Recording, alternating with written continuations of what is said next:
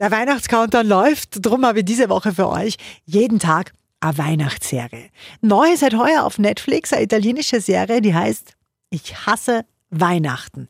Der Inhalt ist wirklich klassisch unter den Weihnachtsgeschichten. Eine junge Frau, die schon seit langer Zeit Single ist, hat ziemlich satt, dass ihre Familie ständig nervt wegen ihrem nicht vorhandenen Liebesleben. An Weihnachten ist es völlig egal, ob du glücklich bist. An Weihnachten zählt nur, ob du eine eigene Familie hast. Aber das ist mir egal. Ich bin stolz auf meine Unabhängigkeit. Leider heißt das auch eine alte Jungfer. Ich brauche keine Beziehung, um glücklich zu sein. Ich würde meine Eizellen einfrieren lassen. So, irgendwann reicht's hier drum, sagt sie. So, Leute. Ich habe einen Freund und ihr lernt ihn an Weihnachten kennen. Man soll die Hoffnung nie aufgeben. Ja, man soll die Suche nie aufgeben, weil jetzt hat sie nur 24 Tage Zeit, einen Freund für Weihnachten aufzutreiben.